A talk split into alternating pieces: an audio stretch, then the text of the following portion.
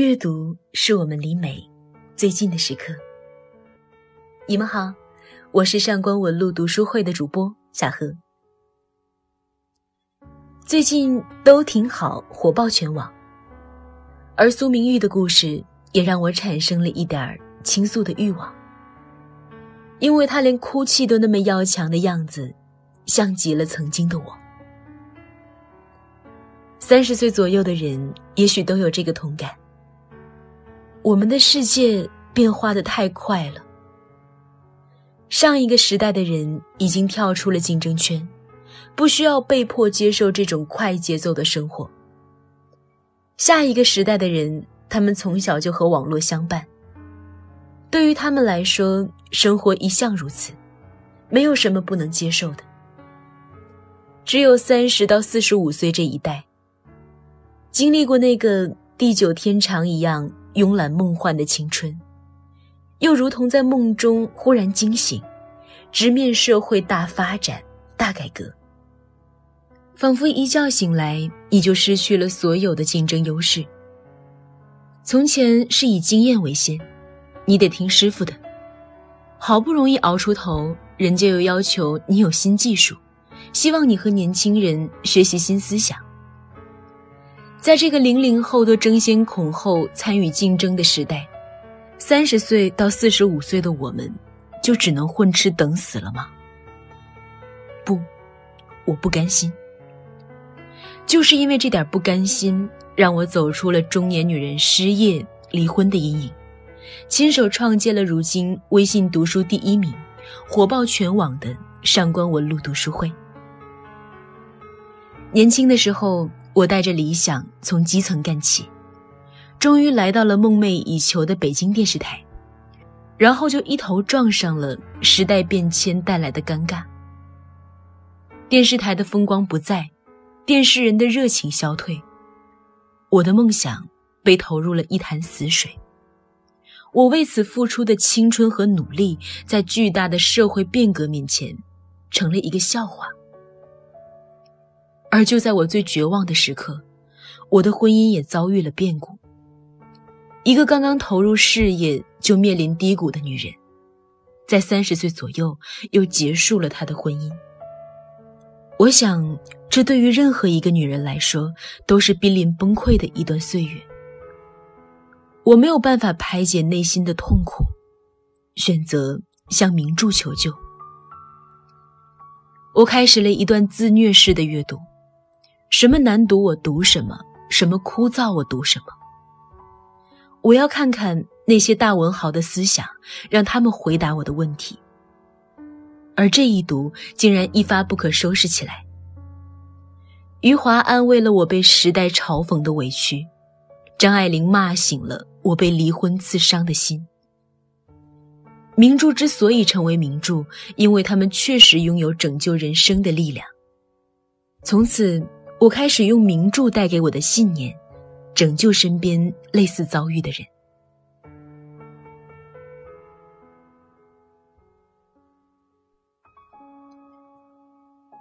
三十岁到四十五岁的女人失去竞争力了吗？不，大女人的时代才刚刚到来。既然苏明玉可以从那样恐怖的原生家庭的阴影里走出来。成为一个在事业和家庭上都取得成就的大女人，为什么我们却要被年龄桎梏，无法走出生活的魔咒呢？于是我想了很久，为什么有人墨守成规、混吃等死，但有些人却永远都能紧紧抓住时代的脉搏，也能处理好所有的人际关系呢？这绝不仅仅是努力奋斗就可以做到的。否则，人的一天都是二十四个小时。精英要有多努力，才能和别人拉开如此巨大的差距呢？其实，关键就是领悟力。年华易逝，技术也会被淘汰。唯有对这个世界的领悟力，是在哪里都会被需要，而又永远都不会落后的。而领悟力，就是你读懂这个世界的能力。三十岁左右的女人已经经历了很多的事情，感受过了很多种情绪。这是岁月对女人唯一的馈赠。但是，如何把这种馈赠分析、消化，最后变成自己的养分，是需要反复读书、细细研磨的。而这，也就成为了我创立上官文露读书会的初衷。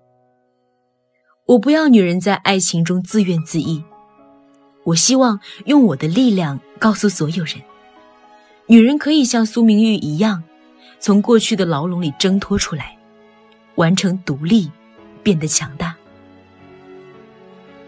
而这挣脱的力量，就让我从名著中帮大家提取出来。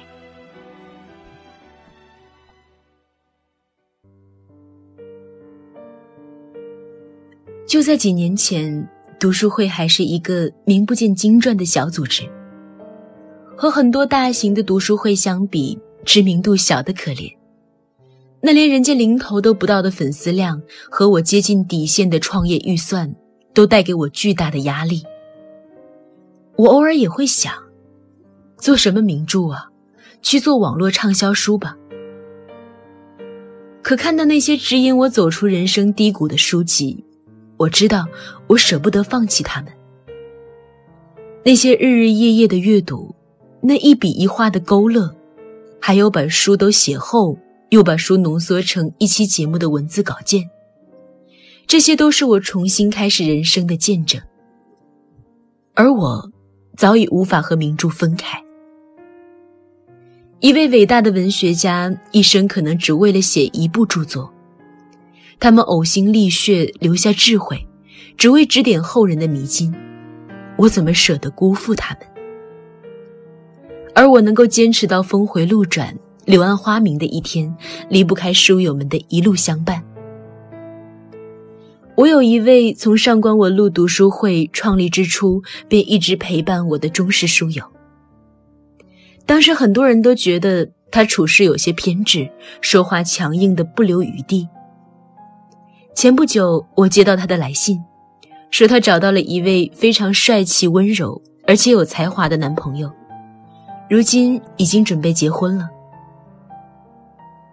他说：“这么多年来，他从书籍中学到了很多，尤其是听了我的名著解读之后，他才发现原来刚硬与强大并不是一回事儿。真正强大的女人都是柔韧的，心有猛虎也可以细嗅蔷薇。